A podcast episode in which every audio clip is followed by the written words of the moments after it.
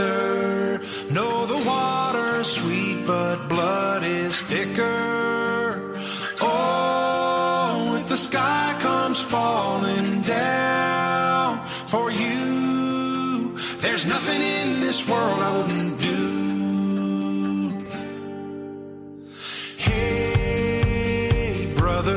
Muy buenas noches, muy querida familia de Radio María. Aquí el padre Luis Fernando de Prada presentando otro nuevo, no digo programa, pero sí equipo que interviene como voluntario en nuestra programación. Desde hace muchos años, los martes a esta hora, tenemos este programa juvenil de jóvenes, para jóvenes y para todo el mundo, por supuesto, protagonistas los jóvenes. Han ido pasando por aquí diversos equipos de parroquias, de movimientos, etcétera. Teníamos un grupo estupendo de jóvenes con los franciscanos conventuales que en esta temporada no han podido seguir, pero la Providencia nos enviaba este verano el ofrecimiento de otro grupo de jóvenes de la parroquia de la Concepción de Madrid, una famosa, ilustre parroquia de Madrid, y tiene un estupendo grupo de jóvenes con un sacerdote, Napo, Napoleón Fernández, que va a comandar este nuevo proyecto de programa juvenil con ese grupo que comienzan esta noche. Así que muchísimas gracias al padre Napoleón, al grupo de jóvenes, a toda esta parroquia de la Concepción de Madrid. Comienza esta primera edición de este grupo juvenil. Muchas gracias a todos, que lo disfrutemos.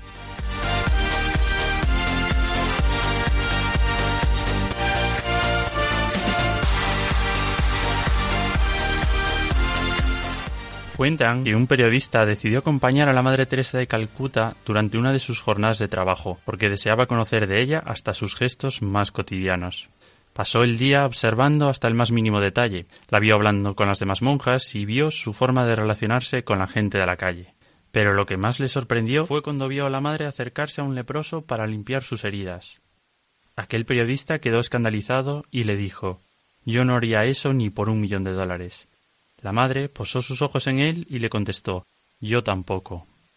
Pero entonces, ¿cuál era la razón por la que la Madre Teresa entregaba su vida hasta ese punto? La respuesta a esta pregunta nos la da la doctora Brandt en la película Interestelar. Tal vez hayamos pasado demasiado tiempo intentando solucionarlo con la teoría. Eres científica, Bran. Entonces hazme caso. Cuando te digo que el amor no es algo que hayamos inventado, es observable, poderoso. Tiene que significar algo. El amor tiene significado, sí. Tiene una utilidad, una función social, la educación de los hijos. Amamos a personas que han muerto. ¿Qué utilidad social tiene eso? Ninguna. A lo mejor significa algo más, algo que aún no alcanzamos a comprender. A lo mejor se trata de una prueba, de un artefacto de una dimensión superior que no percibimos conscientemente. Estoy cruzando el universo atraída por alguien a quien no he visto en una década y quien probablemente esté muerto. El amor es lo único que somos capaces de percibir que trasciende las dimensiones del tiempo y del espacio. A lo mejor deberíamos creer en eso, aunque no alcancemos a entenderlo aún. Estas palabras nos hacen tomar conciencia de nuestra necesidad absoluta de sentirnos amados. Y es que quien no se siente amado no se siente vivo. El amor eleva a la persona a su expresión más acabada. Pero ¿acaso esto es posible? Y si es así, ¿qué es el amor? Al contacto de Jesús despunta la vida. Lejos de Él solo hay oscuridad y muerte. Vosotros tenéis sed de vida, de vida eterna, de vida eterna, de vida eterna.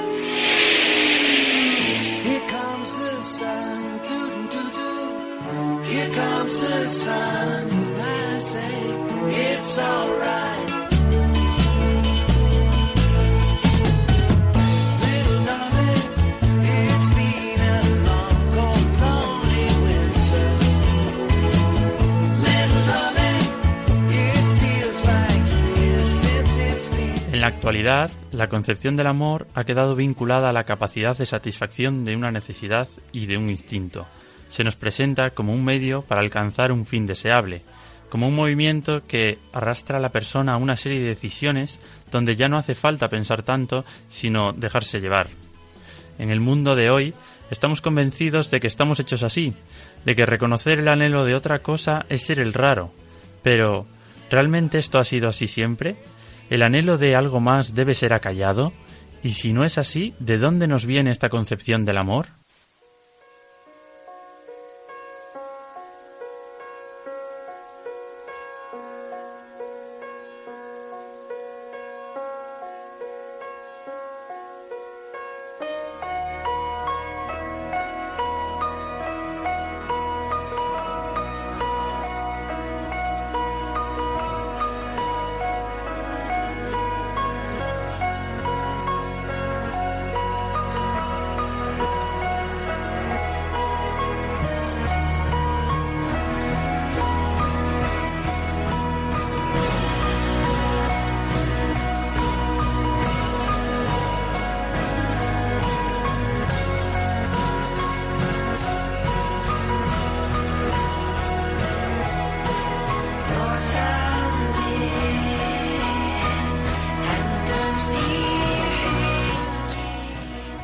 Os habla Jaime Cervera y esa estupenda presentación ha corrido a cargo de Cristian España.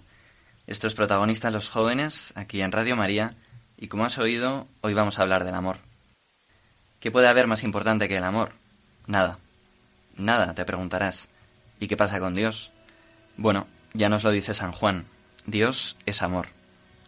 Y para hablar de esta dimensión fundamental de la vida humana, vamos a empezar preguntándonos qué es lo que sabemos del amor porque a veces vamos tan rápido que no nos paramos a pensar en el significado que damos a las cosas. Y para esto inauguramos una sección en la que nos preguntaremos justamente esto, ¿de dónde venimos? ¿De dónde vienen nuestras ideas acerca de las cosas? Y para ayudarnos con esto, saludamos ya a Irene Infante. ¿Cómo estás, Irene? Muy buenas, Jaime. Muy bien, muchísimas gracias por la presentación. Y gracias también a todos los oyentes que nos escucháis en Radio María. Bueno, como comentabas, el pensar de dónde viene la concepción que tenemos de un temón como el amor, yo creo que es algo fundamental. Por eso presentamos la sección Hijos de nuestro tiempo, donde en cada programa ahondaremos un poco en esto de de dónde venimos, por qué los jóvenes pensamos de una determinada forma sobre temas tan clave como el amor. Muy bien, pues sin más, comenzamos. No sé si alguna vez os habéis preguntado por qué los jóvenes tenemos la concepción que tenemos sobre el amor. Nos creemos que el amor es lo que yo siento por esta persona o lo que yo he dejado de sentir por esta otra. Confundimos absolutamente amor con sentimiento. Y esto nos hace también acabar desligando el amor de la vivencia de la sexualidad, asociando esta última al mero placer y a la genitalidad. Esta concepción del amor debe hacernos plantearnos una gran pregunta. ¿De dónde venimos? A veces oímos decir que somos hijos de mayo del 68. Irene, ¿a qué nos referimos con esto?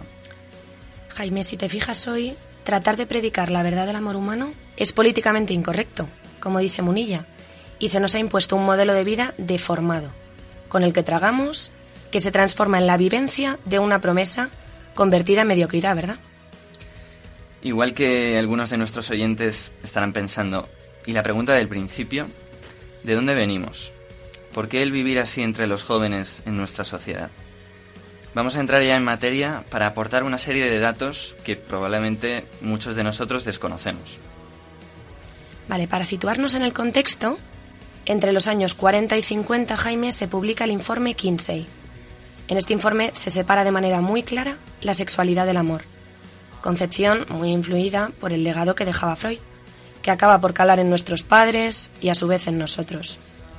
Unos años más tarde, con el movimiento hippie en Estados Unidos y con el mayo del 68 francés, recordemos los eslóganes prohibido prohibir, hace el amor y no la guerra, porque Estados Unidos estaba librando la guerra en Vietnam. Y entre los jóvenes se incorpora la reivindicación sexual a ese no a la guerra.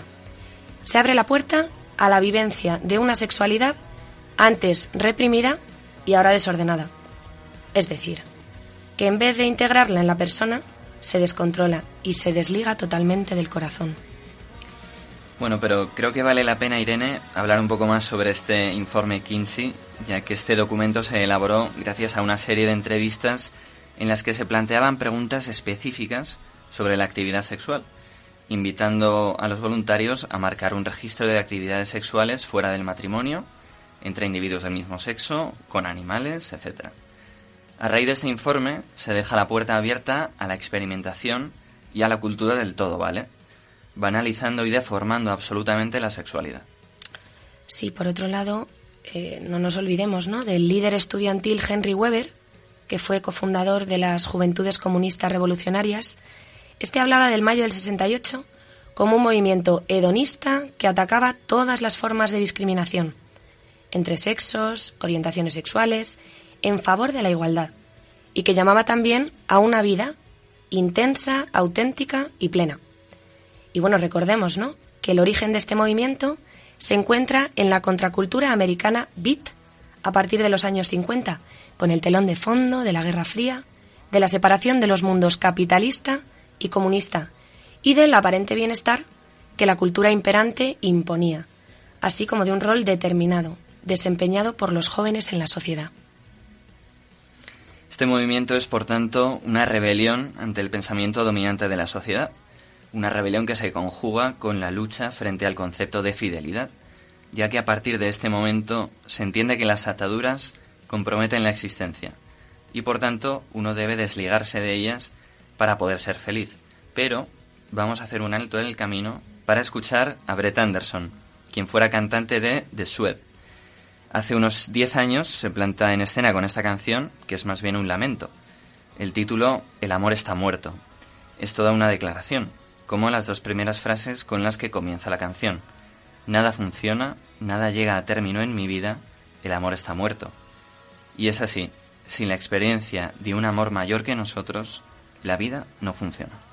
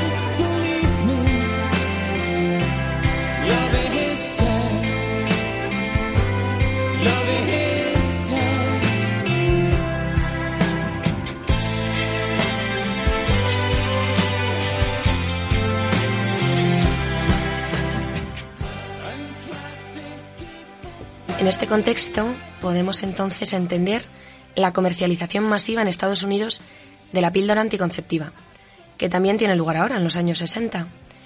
Esto acaba por terminar de disociar el tándem sexualidad, procreación y unión en el matrimonio. Y como sabéis, las drogas como el LSD o la marihuana provocan que los jóvenes empiecen a experimentar con sus cuerpos y hace que los vean como elementos independientes de su propio ser dueños y señores de su corporidad. Bueno, es que todo empieza en mayo del 68. Por ejemplo, también se interpreta a partir de este momento y por la influencia del marxismo la relación entre el hombre y la mujer no como un vínculo de comunión, sino como una especie de lucha de clases, en la que uno debe dominar sobre otro, con la entrega solo del cuerpo en la relación sexual. Solo el cuerpo, claro, el corazón aparece separado, como si esto fuera posible. Por eso a mí me ha llamado especialmente la atención leer los escritos de una periodista y escritora británica, Virginia Ironside, que hablaba en los años 60, y cito textualmente, diciendo, Para ser sincera, lo que más recuerdo de los 60 es que eran una ronda interminable de promiscuidad, un momento en el que te resultaba más fácil, aunque te parezca mentira, acostarse con un hombre que echarlo de tu piso. Y claro, el resultado de todo esto es que muchas de nosotras nos pasamos los 60 llorando. Cuando no estábamos llorando, nos reíamos de nuestras hazañas como colegialas, sin darnos cuenta del daño que nuestro comportamiento sexual provocaba en nuestra autoestima. Me llevó años comprender que las relaciones sexuales indiscriminadas son, con muy pocas excepciones, carentes de alegría, incómodas y humillantes. Esto es tremendo, ¿verdad? Y que se viviera esto y que a día de hoy nosotros seamos hijos de esta situación y pues acabemos tragando con todo es realmente algo que escandaliza. Y, Irene, ¿y la Iglesia dijo algo sobre todo esto? Efectivamente, fíjate, eh, en esta situación, en mayo del 68, eh, se plantea ¿no? que la Iglesia también publique la encíclica Humane Vitae, Pablo VI. Y ahí el Papa pues habla sobre el amor conyugal, la regulación de la natalidad, la paternidad responsable, aportando luz frente a tanta oscuridad.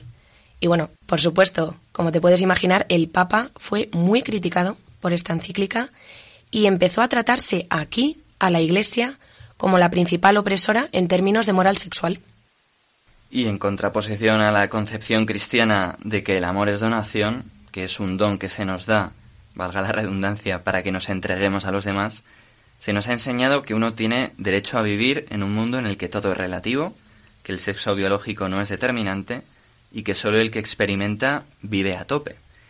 Nos perdemos hasta el punto de dañarnos a nosotros mismos y dejar hondas heridas en los que tenemos a nuestro alrededor. Efectivamente, y esto es que no nos engañemos. Como decíamos, se nos ha ido colando a nosotros, los jóvenes que no queremos en realidad vivir así. La separación entre nuestra vida y la sexualidad, entre la sexualidad y nuestro propio ser, como si fueran realidades separadas, como si solamente fuéramos cuerpo o solamente fuéramos alma. Y es que amar por un rato no es amar. El amor no se fragmenta. Pero, y ante todo esto, ¿cuál es la propuesta de la Iglesia? Pues la castidad entendida como ese aprender a acompañar los gestos que realizamos con nuestro cuerpo y además con nuestro corazón, de modo que no se produzcan desgarros, sino que podamos ser capaces de vivir el amor en plenitud. Seguimos en un ratito en Protagonistas los Jóvenes, aquí en Radio María.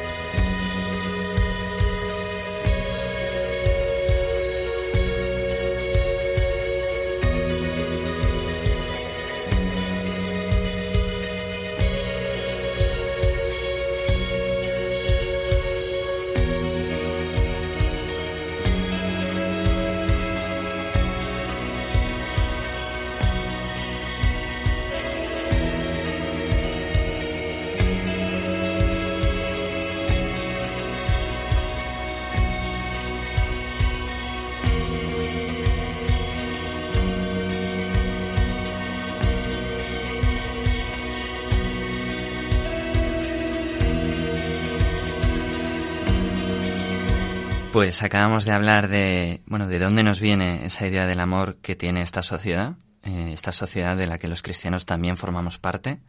Y ahora vamos a ver qué propuesta tiene la Iglesia. Y para eso vamos a hablar con María Álvarez de las Asturias. ¿Qué tal, María? Hola, buenas tardes. María Álvarez de las Asturias, eh, bueno, trabaja en el Instituto Coincidir, eh, donde se hace formación para el noviazgo. también se trabaja en mediación para la resolución de conflictos pues entre novios, entre matrimonios. Eh, bueno, es autora de, muchas publicaciones, entre ellas el libro La nulidad matrimonial, mitos y realidades, y también el libro Una decisión original, guía para casarse por la Iglesia. Y, entre otras cosas de esto queremos hablar hoy con María. Eh, en primer lugar, María, eh, parece que la cuestión ya no es la del matrimonio por la Iglesia, sino la del matrimonio en general, ¿no? Entonces, la pregunta sería, ¿por qué casarse hoy? ¿Qué aporta el matrimonio a una situación de simple convivencia, que es la que viven hoy en España y en, y en el mundo muchos jóvenes? Sí, lo que dices eh, es más importante de lo que parece, ¿no? Porque mm. apuntas ahí que no es tanto casarse por la Iglesia, sino el matrimonio como institución natural. Pero es que eh, de no tener claro este concepto vienen muchas derivadas, ¿no? Eh, el matrimonio como institución natural ya no está recogido en las legislaciones civiles. Solamente la voz de la Iglesia es la que propone el matrimonio con sus características naturales eh, como la mejor forma de vivir el amor entre un varón y una mujer. Por eso la mayoría de las personas, cuando les hablas de matrimonio, piensan que es una cuestión confesional que solo es para los católicos, porque solo la Iglesia eh, habla y propone el matrimonio eh, natural. Y esto es un error, porque el matrimonio como institución natural eh, lo llevamos en el ADN como la forma mejor de vivir un amor de verdad entre un varón y una mujer, ¿no?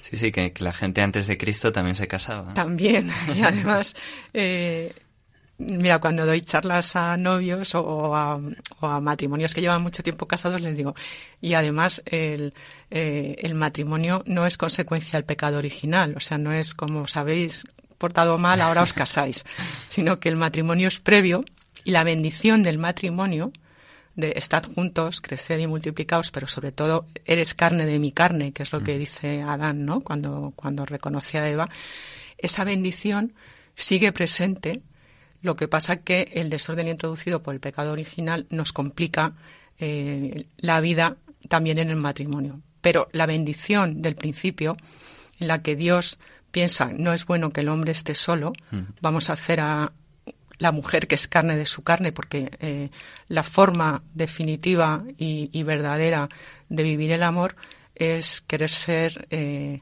los dos una sola carne, ¿no? Es eso está en el origen, en el origen del mundo.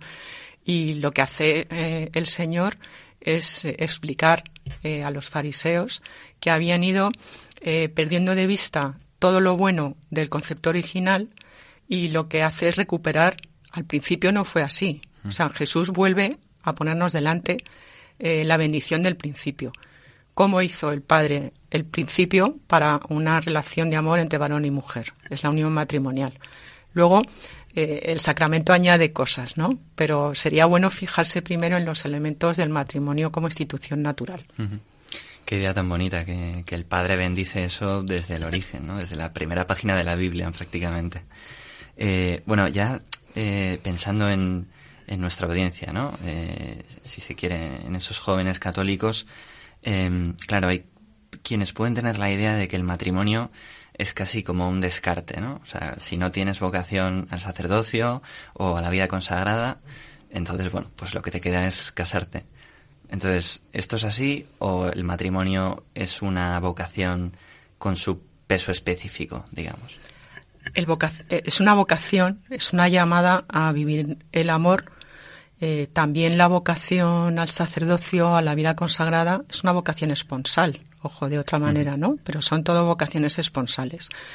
Yo creo, esto es mi opinión, que uno tampoco tiene una vocación eh, al matrimonio en abstracto, sino que cuando conoces a una persona y te empiezan a pasar cosas que distintas a cómo era tu vida antes, a partir del momento de descubrir a esa persona, empiezas a ir viendo luces que te llevan a un camino que si acaba bien, acaba en matrimonio. ¿Sabes? O sea, más bien la vocación es a una persona, a, vivir, a vivir un tipo de relación en el amor concreta con esta persona concreta. Qué bonito. O sea, yo no estoy llamado a ser esposo así en el aire, sino a ser esposo de fulanita. Claro. Sí, sí, sí. qué, bien visto. Eh, vale, entonces, ya hemos visto eh, el matrimonio tiene su razón de ser incluso fuera de la iglesia, tiene su, su, digamos, su conexión con el ser humano. Además, es una vocación específica para una persona concreta. Y ahora, ¿por qué casarse por la iglesia? Hemos hablado antes de que el matrimonio es una cosa natural, ¿no? Y por tanto uno podría decir, bueno, pues el matrimonio civil. Entonces, ¿qué es lo que aporta el, el matrimonio por la iglesia, el sacramento? Si quieres, lo que, lo que podríamos ver es por qué casarse, porque a lo mejor no eres creyente. Sí, sí, sí. Entonces, eh, cuando conoces a una persona y vas dando pasos eh, y profundizando en esa relación, estás en una lógica de ir probando. Es Es decir, yo te conozco a ti, tú me conoces a mí, hay una atracción y decidimos darnos una oportunidad para ver si esto puede ir, ir a más, ¿no? Entonces, eso es, es prueba y error, si quieres, porque no sabemos a dónde nos va a llevar este camino. Necesitamos tiempo para irnos conociendo, para ir profundizando, para, para que te puedan contar eh, lo bueno y lo que te preocupa, todo esto. Tiene que haber un momento también de, de desencanto. Es decir, me tienes que conocer en los días brillantes y en los días nublados, nubladísimos. Si me conoces en los días nublados y de todas maneras tu vida es mejor cuando estoy yo presente, aunque tenga un día horrible, esta relación se va profundizando y entonces descubres, pero tienen que ser los dos los que lo descubran, que la vida es mejor los dos juntos. Que, que aunque podría vivir sin ti, no quiero vivir sin ti. Porque mi mundo es mejor. Esto es de una canción de Miquel Erenchun, ¿no? O sea, que no es una cita de una encíclica. Mi mundo es mejor cuando tú estás aquí. Entonces, llevamos ese anhelo en el corazón de que si de verdad te quiero y tú me quieres a mí, quiero, los dos, ¿no? Queremos mm. ser una sola carne, queremos estar juntos todos los días de la vida. Eh, es un amor de elección, no renuncio a los demás hombres del mundo, sino que es que te quiero a ti. Es la perla preciosa. Como he encontrado la perla preciosa, las demás son muy bonitas y me alegro de verlas, pero yo la que quiero es la preciosa, ¿no? Mm. En este caso serías tú.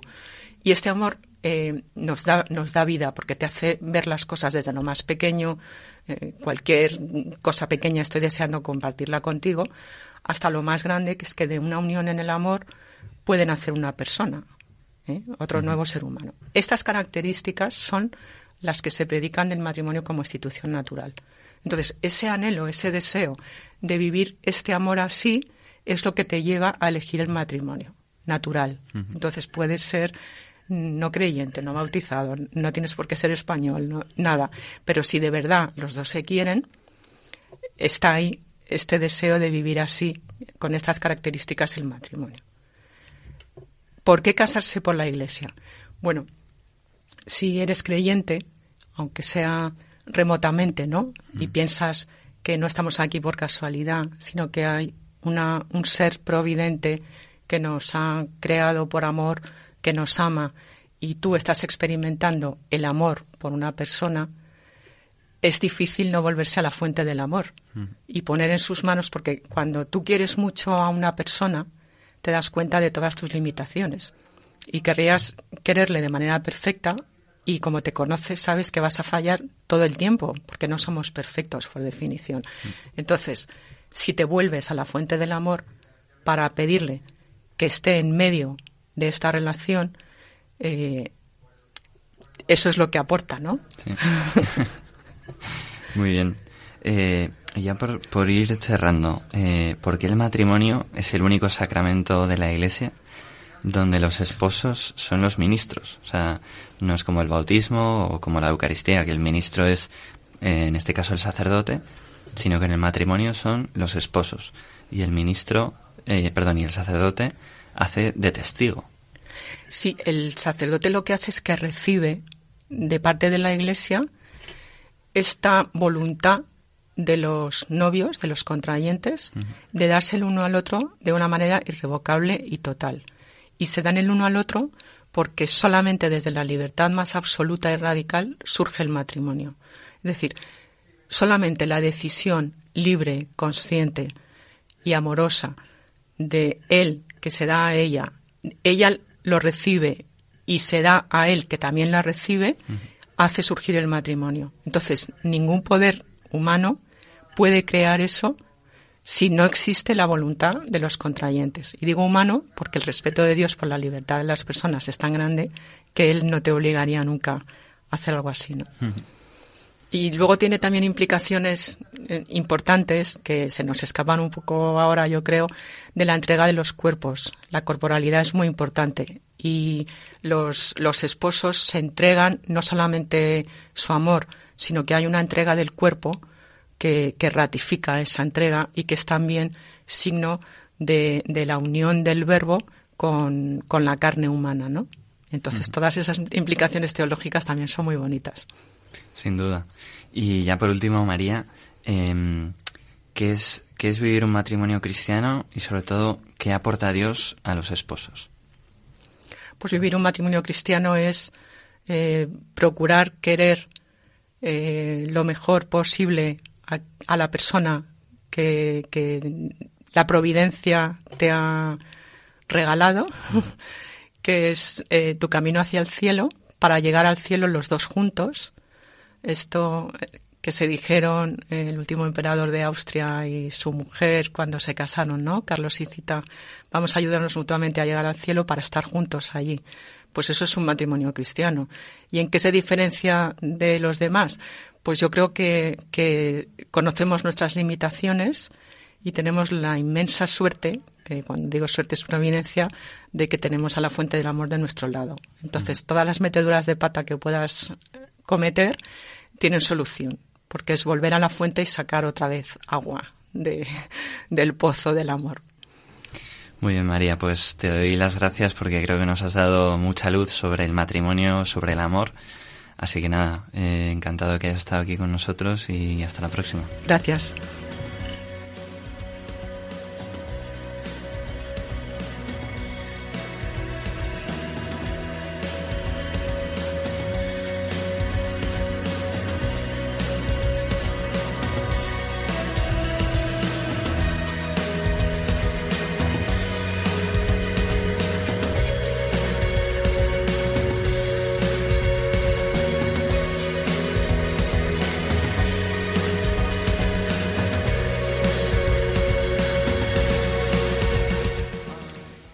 Seguimos en Protagonistas los Jóvenes aquí en Radio María. Irene Infante sigue con nosotros en la mesa. Y bueno, ya hemos introducido suficiente esta cuestión del amor, tanto con Irene como con María. Ellas nos han ayudado a profundizar sobre el significado del amor. Pero con nuestros próximos invitados vamos a ver cómo esa idea, que puede resultar un poco abstracta, se materializa en nuestra vida normal. Y para ello saludamos a Pablo y Carmen. ¿Cómo estáis, chicos? Hola, buenas. Buenas noches, ¿qué tal? Bueno, Pablo, Carmen, si os parece, contadnos un poquito vuestra edad, a qué os dedicáis, el tiempo que lleváis juntos para que os vayamos conociendo. Yo soy Carmen, tengo 24 años. Yo soy Pablo y tengo 22. Y bueno, llevamos 13 meses en esta aventura, ¿no? Ya, 13 meses. Noviazgo. Sí. Yo he terminado la carrera de medicina y ahora estoy preparándome el MIR. Y yo estoy en quinto curso de Derecho de Administración de Empresas. Y bueno, nos conocimos este verano en, de misión, ¿no? Con las Calcutas en Rumanía, con nuestra parro. Y nada, a finales de verano pues decidimos empezar a salir. Y nada, la verdad es que hemos tenido presente al Señor desde el minuto uno, ¿no? Sí, siempre yo creo que los dos hemos querido vivir así nuestra afectividad, nuestro noviazgo y la verdad que desde el principio pues hemos contado al Señor casi como un tercero en nuestra relación, no como el protagonista junto con nosotros, más que nosotros. Sí, además nos estamos formando, ¿no? Estamos yendo a retiros y la verdad es que estamos compartiendo muchos momentos. Bueno, hasta, la presentación ha sonado coordinada, o sea que eso es buena señal. sí, sí, total. Además, eh, bueno, sin haber pasado la entrevista ya habéis compartido bastante con nosotros, ¿no? Y por lo que, bueno, nos habéis contado y de lo que doy fe, parece que desde el principio habéis estado acompañados por la Iglesia. Por tanto, venga, a ver, primera pregunta. ¿Creéis que es posible decir que la propuesta que hace la Iglesia se corresponde con el deseo del corazón? Pues creemos que sí, es un rotundo sí. Para nosotros eh, lo que ofrece la Iglesia va más allá de una propuesta impositiva o algo imperativo que hay que cumplir y que nos reste libertad. Es decir, nosotros estamos contentos viviendo nuestro noviazgo, un noviazgo que a lo mejor a otras personas pues le, le parece extraño, le parece que, es algo pues eh, diferente o que va contra, contra el tiempo. Entonces nosotros estamos muy contentos con vivirlo así, que es cerca del Señor y con Cristo en medio. Justo, es aquí donde te sientes acompañado y donde sientes que, que no hay otro camino para vivir el noviazgo y es donde empiezas a entender lo que, lo que vivimos. Qué bueno. Pues antes de seguir con la entrevista, eh, os voy a poner un tema musical, así para ir entrando en materia. Y es una canción de Amaral que se llama Siento que te extraño. Y habla un poco de que una vida sin vínculos es una vida sin referencias. O como dice Amaral, una vida que se balancea. Escuchamos. A los 15 supe toda la verdad que yo nací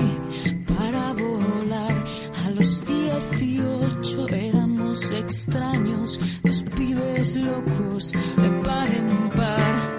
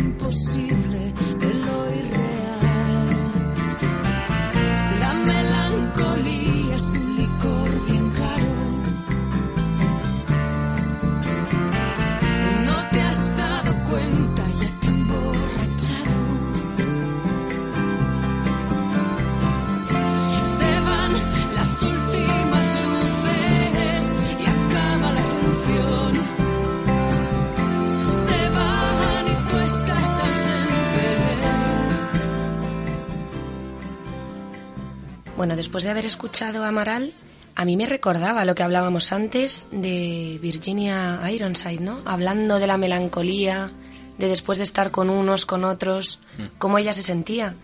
Y a mí, pues, lo que me sale es contrastar esto con cómo están viviendo Pablo y Carmen, con el arraigo de la vida en el Señor, ¿no? Caminando, pues sí, poco a poco, pero, pero en él a mí me, me ha llamado mucho la atención, Jaime. Totalmente. Eh, bueno, seguimos hablando con, con Pablo y Carmen aquí en Protagonistas los Jóvenes en Radio María. Eh, chicos, como hemos visto antes, eh, parece que la sociedad nos grita que dentro de la iglesia el ser humano se encuentra así como reprimido, que aquí el amor no se puede vivir libremente. Y sin embargo, a pesar de todo este bombardeo de mensajes que nos llegan, vosotros habéis decidido vivir vuestra relación acompañados por la iglesia. Así que os querría preguntar, ¿os sentís menos libres ahora que antes? Pues decimos que no. O sea, al final, para responder esto, yo creo que hay que preguntarse un poco qué es la libertad para cada uno. Y nosotros lo tenemos muy claro. Para nosotros la verdad es que es eh, una autodeterminación hacia el bien, es un hacer nosotros lo que creemos que es bueno para nosotros, para seguir siendo libres en el futuro y poder seguir eligiendo al Señor en el medio de nuestro noviazgo. Entonces, es elegir lo que nos hace bien y así estar cerca del Señor. Justo, o sea, vivimos según la voluntad de Dios, haciendo lo que Dios nos pide o creemos que nos pide, ¿no? Por eso creemos que nos hace más libres poder elegir vivir en un noviazgo cristiano. Muy bien, y siguiendo con este tema de la libertad que nos comentáis, hoy en día, pues la fidelidad es percibida como esa falta de libertad. Y muchas veces el miedo al compromiso, bueno, vosotros lo sabéis, viene provocado por el miedo a volverse esclavo, a perder la independencia. Así que yo os pregunto, ¿qué significa para vosotros esa fidelidad? ¿Supone vuestro compromiso con el otro un choque frontal con vuestra identidad individual? Para nosotros la fidelidad se basa en construir una casa sobre un suelo fuerte y sólido como, como una roca.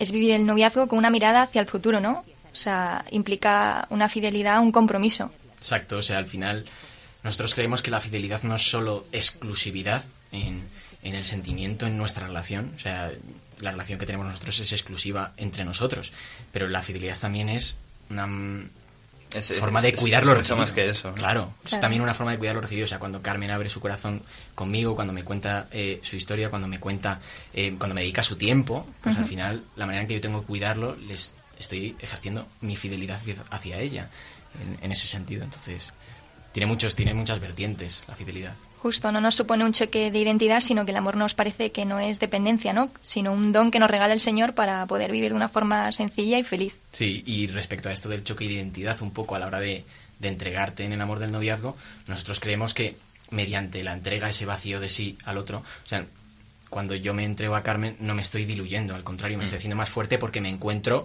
yo, eh, no mejor, sino de manera más fuerte, o sea, me encuentro más yo. Sí, tu mejor, tu mejor mejor, versión. versión. justo.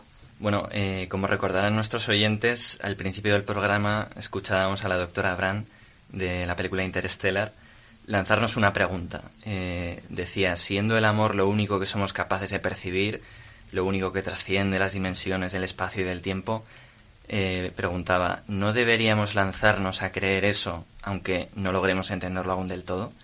Eh, ¿Qué pensáis sobre esto? ¿Creéis que vuestro noviazgo empezó por ese lanzarse? Creemos que si uno intenta entender las dimensiones del amor alejado del Señor será imposible comprenderlo nunca. ¿no? Nosotros nos lanzamos desde el inicio y pedimos la gracia del Señor en nuestro noviazgo para que dejarlo todo en sus manos, ¿no? Y, Claro. y que fuera él el protagonista. O sea, el amor tiene mucho de lanzarse, de ser valiente y de responder a lo que el Señor te pide. Lo que el Señor te pide a veces no te hace gracia y lo tienes que hacer. O sea, Justo. nosotros empezamos a salir y a los cinco días me fui a vivir a Viena. O sea, que el Señor te pide una cosa y la tienes que hacer. No me voy a ir y luego ya me ocupo de ti. O sea, me, me ocupo de ti y, y luego ya me voy. Entonces, Bueno, yo aquí valiente. os voy a interrumpir y os voy a decir que realmente se veía. En Rumanía, vamos, yo y yo creo que todos nos dábamos cuenta, o Se- sea que se veía venir, ¿no? Se veía venir, se veía venir. Lo notábamos en las miradas. Sí, sí. El resto también. Sí, sí. O sea que creemos que sí, ¿no? Que, que el amor es lanzarse y además confiar en lo que nos pide el Señor, que propone una idea muy bonita y algo muy bonito, ¿no? Construir algo juntos y, de esta manera. Y no tener miedo, confiar en que todo es para bien. Y cuando la gente tiene miedo al compromiso, al final es una falta de humildad. Y cuando los cristianos tenemos miedo al compromiso, que nosotros a veces lo tenemos, porque al final es implicarte, es un poco falta de humildad porque no dejas al Señor todo. O sea, al final crees que eres dueño de. O sea, que, que puedes elegir y, es verdad, pero si está en la voluntad del Señor va a pasar. Y hay que tener esa humildad de decir, Señor, pase lo que pase, que, que sea porque tú quieres. Justo sí. Bueno, eh, Pablo, es que tú antes has comentado, ¿no? Has dicho de cuando Carmen te abría su corazón, de cuando ella te contaba. Entonces yo también lo que, lo que me venía a la cabeza es, ¿cuál es la promesa que vosotros intuís que se esconde detrás de ese arriesgarse, de ese lanzarse que decíais? A enseñar los secretos, las heridas, ¿no? Hoy en día tenemos mucho miedo a sufrir y a enseñar las heridas, ¿no? Porque a ver si me van a hacer daño. Entonces, eh, ¿cómo vivís vosotros esto? Cada uno vivís y traéis heridas a vuestro noviazgo, ¿no? Lleváis pues esos 13 meses y ¿cómo hacéis? Al final cada uno tenemos nuestra vida, hemos tenido nuestra historia. Ella, por ejemplo, es de Extremadura, yo he vivido siempre aquí en Madrid. Eh, venimos también pues de situaciones distintas, de colegios diferentes, pero al final eso es independiente a con lo que te encuentras, ¿no? O sea, el Señor tiene una forma eh, muy bonita y muy delicada de, de decirte esta es la persona que quiero para ti y, y tú simplemente tienes que responder y luego abrazar todo lo del otro. O sea, no seleccionarle por partes estar eh, siempre, estar para todo, estar en los momentos buenos y en los malos. Y, y eso es complicado porque eh, implica una renuncia a, a lo que te apetece, a, a siempre elegir tú, pero, pero hay que hacerlo. Claro, el Señor te propone que esta persona que ha elegido para ti te puede curar esas heridas, ¿no? Y te anima a lanzarte y a encontrar en esa persona la felicidad, la seguridad y un camino de santidad, ¿no? Para poder llegar al cielo, algo muy bonito. Pero eso requiere confianza, o sea, eso requiere decir, yo por esto apuesto. Y apuesto desde el principio y apuesto por hacerlo bien. To- Me lo tomo en serio. Pues ya para ir terminando, chicos, eh, aunque, y aunque ya ha ido saliendo a lo largo de toda la entrevista, ¿cómo os ha ayudado el noviazgo eh, a vuestra relación con Jesucristo? ¿Es ahora más, estre- más estrecha que antes? Y si es así, ¿por qué? Hombre, esto ha fortalecido nuestra relación con el Señor, tanto nuestro noviazgo como nuestra relación personal, ¿no? O sea, nosotros pensamos que Dios se comunica con nosotros a través de su amor. Dios revela su amor en nuestro noviazgo. Y yo, por ejemplo, siento la certeza de que Dios me ama por la forma que tiene Pablo de amarme. Exacto, o sea, y esto hila con lo de antes. Si tú quieres vivir cerca de Dios, te lo tienes que tomar en serio. Y si quieres vivir un noviazgo cristiano, te lo tienes que tomar en serio. Entonces, si tú te lo curras, si lo haces bien, si mm, pues es importante rezar en pareja, es importante ir a misa juntos los domingos, si se puede, porque no todos los novios pueden, pero hay que tomarse en serio pues la oración juntos y este tipo de cosas. Y al final, o sea, que en el- vuestro noviazgo se identifique con el Señor, o sea, que vuestra, en vuestras relaciones de Dios, que habléis de Dios, que, ha- que hablemos de cómo queremos vivir esto, lo otro, porque si es ajeno, por mucho que tengamos relaciones individuales con el Señor, Dios no está en el medio, o sea, está con nosotros, pero no está en el medio, tiene que estar en el medio. Claro, además tenemos que tener esperanza, dejar de tener miedo y confiar en esta propuesta que nos da la Iglesia y el Señor y empezar a actuar y lanzarse a la vida y al amor. Fantástico, chicos. Pues nos quedamos con esto. Muchísimas gracias por haber estado hoy con nosotros. También a ti, gracias, Irene. Gracias, gracias. Y nada, a Muchas seguir, gracias a vosotros. a seguir repartiendo amor. A por ello. Bueno, pues para ir acabando este nuestro primer programa aquí en Protagonistas los Jóvenes, en Radio María, os queremos dar la voz a vosotros, a los oyentes. Para ello arrancamos la sección del buzón de voz. Eh, ¿En qué consiste esto? Pues muy sencillo. Como queremos contar con todos vosotros para hablar de estos temas que trataremos cada mes, hemos habilitado un teléfono para que podáis aportar vuestras opiniones, vuestras preguntas, vuestros testimonios, lo que queráis.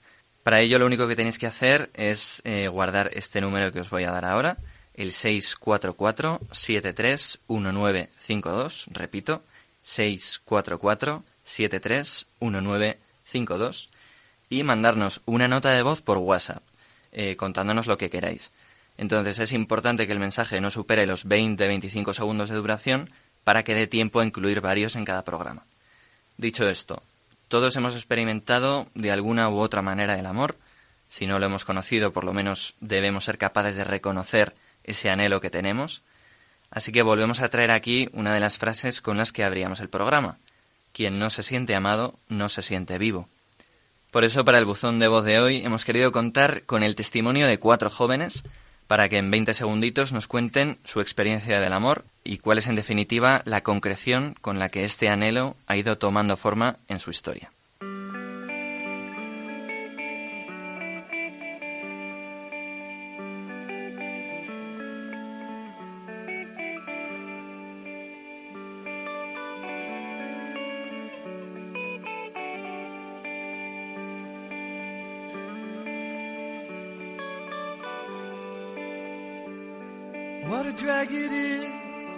Shape I'm in. Well, I go out somewhere, then I come home again. I light a cigarette cause I can't get no sleep. There's nothing on the TV, nothing on the radio that means that much to me. All my life, watching America. All my life, panic in America.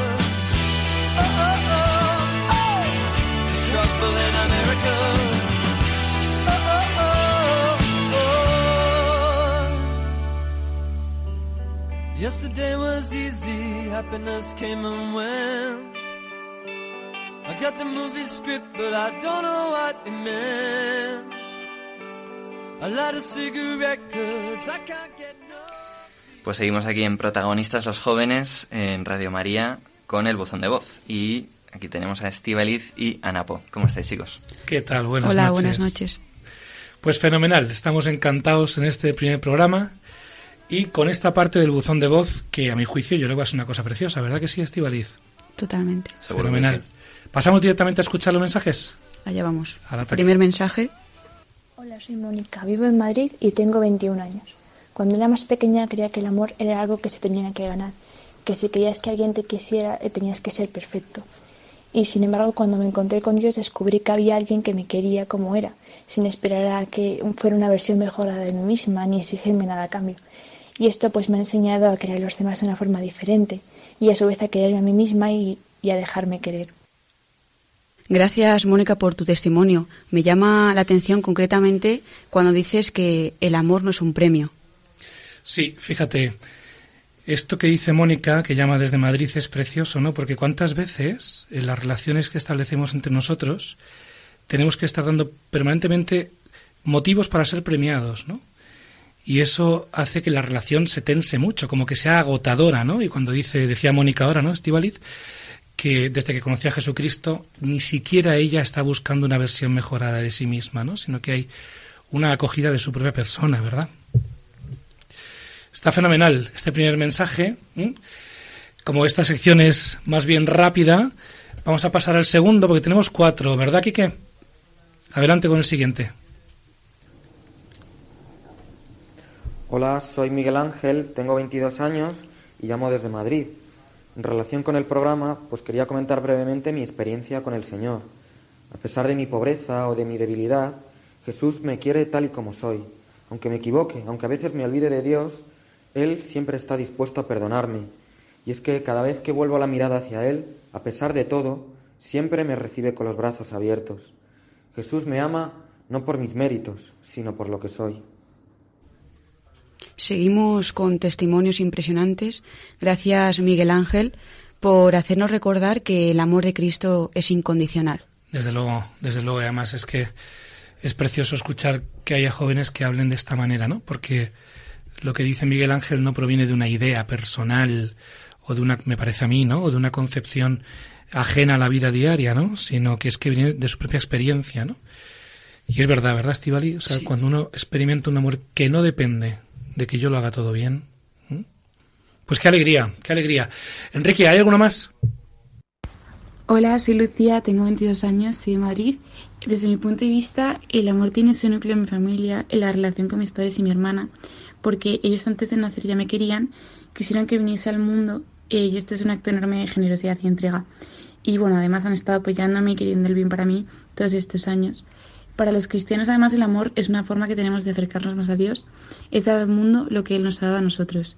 Pero es verdad que el amor no es fácil, muchas veces duele y nos hace sufrir, pero creo que es un sufrimiento que llena, nos engrandece el corazón y lo hace bueno.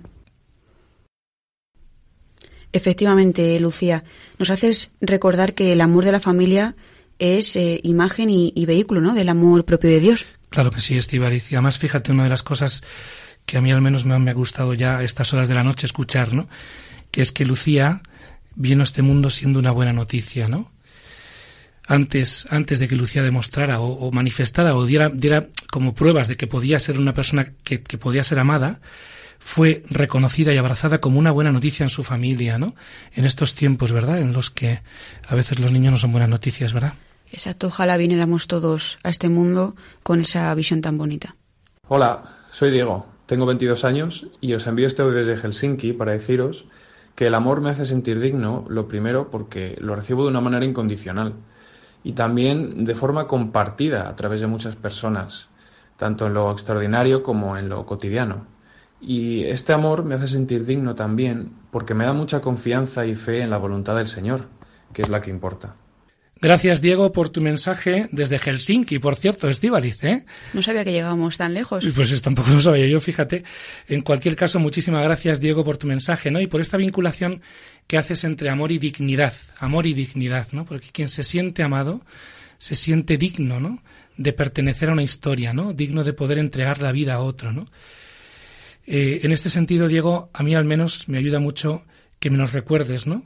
Que nuestra dignidad no está en hacerlo todo bien, sino en ser amados por el Señor, ¿no? Estivaliz, con estos cuatro mensajes, ¿no? Que ya dicen desde realización que hemos terminado, ¿verdad?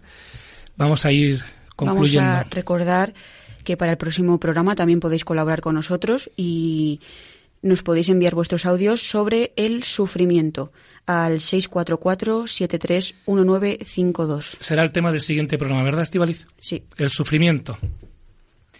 Bueno, Estivaliz, Napo, muchísimas gracias. Habéis dejado el pabellón muy alto, vosotros y, y, los oyentes, por supuesto. Desde luego. Así que muchas gracias. Muchas gracias. Pues despedimos ya esta primera entrega de Protagonistas los Jóvenes aquí en Radio María. Muchas gracias a todos por estar ahí al otro lado. En el programa del mes que viene, como han comentado Estivaliz y Napo, hablaremos de una cuestión difícil y que a veces puede llevarnos a dudar incluso. Eh, este tema del sufrimiento. Algunas de las preguntas que contestaremos son la de por qué Dios permite el mal o la de si se puede aprender a vivir con sufrimiento. Nada menos. Bueno, pues ahora sí que nos despedimos. Os ha hablado Jaime Cervera en nombre de todos los jóvenes de la Basílica de la Concepción, que hacemos este programa con tanto cariño. Y gracias especialmente a Quique Gil Casares por su callada pero fundamental labor en la realización. Fundamental. Hasta el mes que viene. Al contacto de Jesús despunta la vida. Lejos de Él solo hay oscuridad y muerte. Vosotros tenéis sed de vida, de vida eterna, de vida eterna,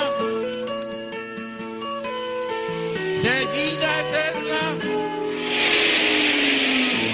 Comes. Here comes the sun, and I say it's alright.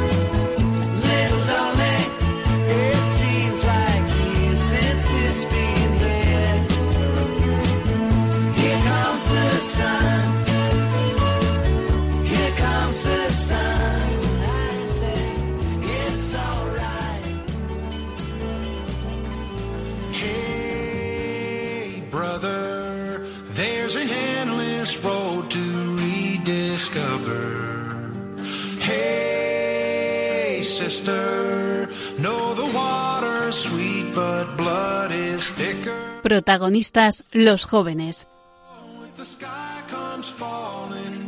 Hoy con los jóvenes de la parroquia de la Concepción de Madrid.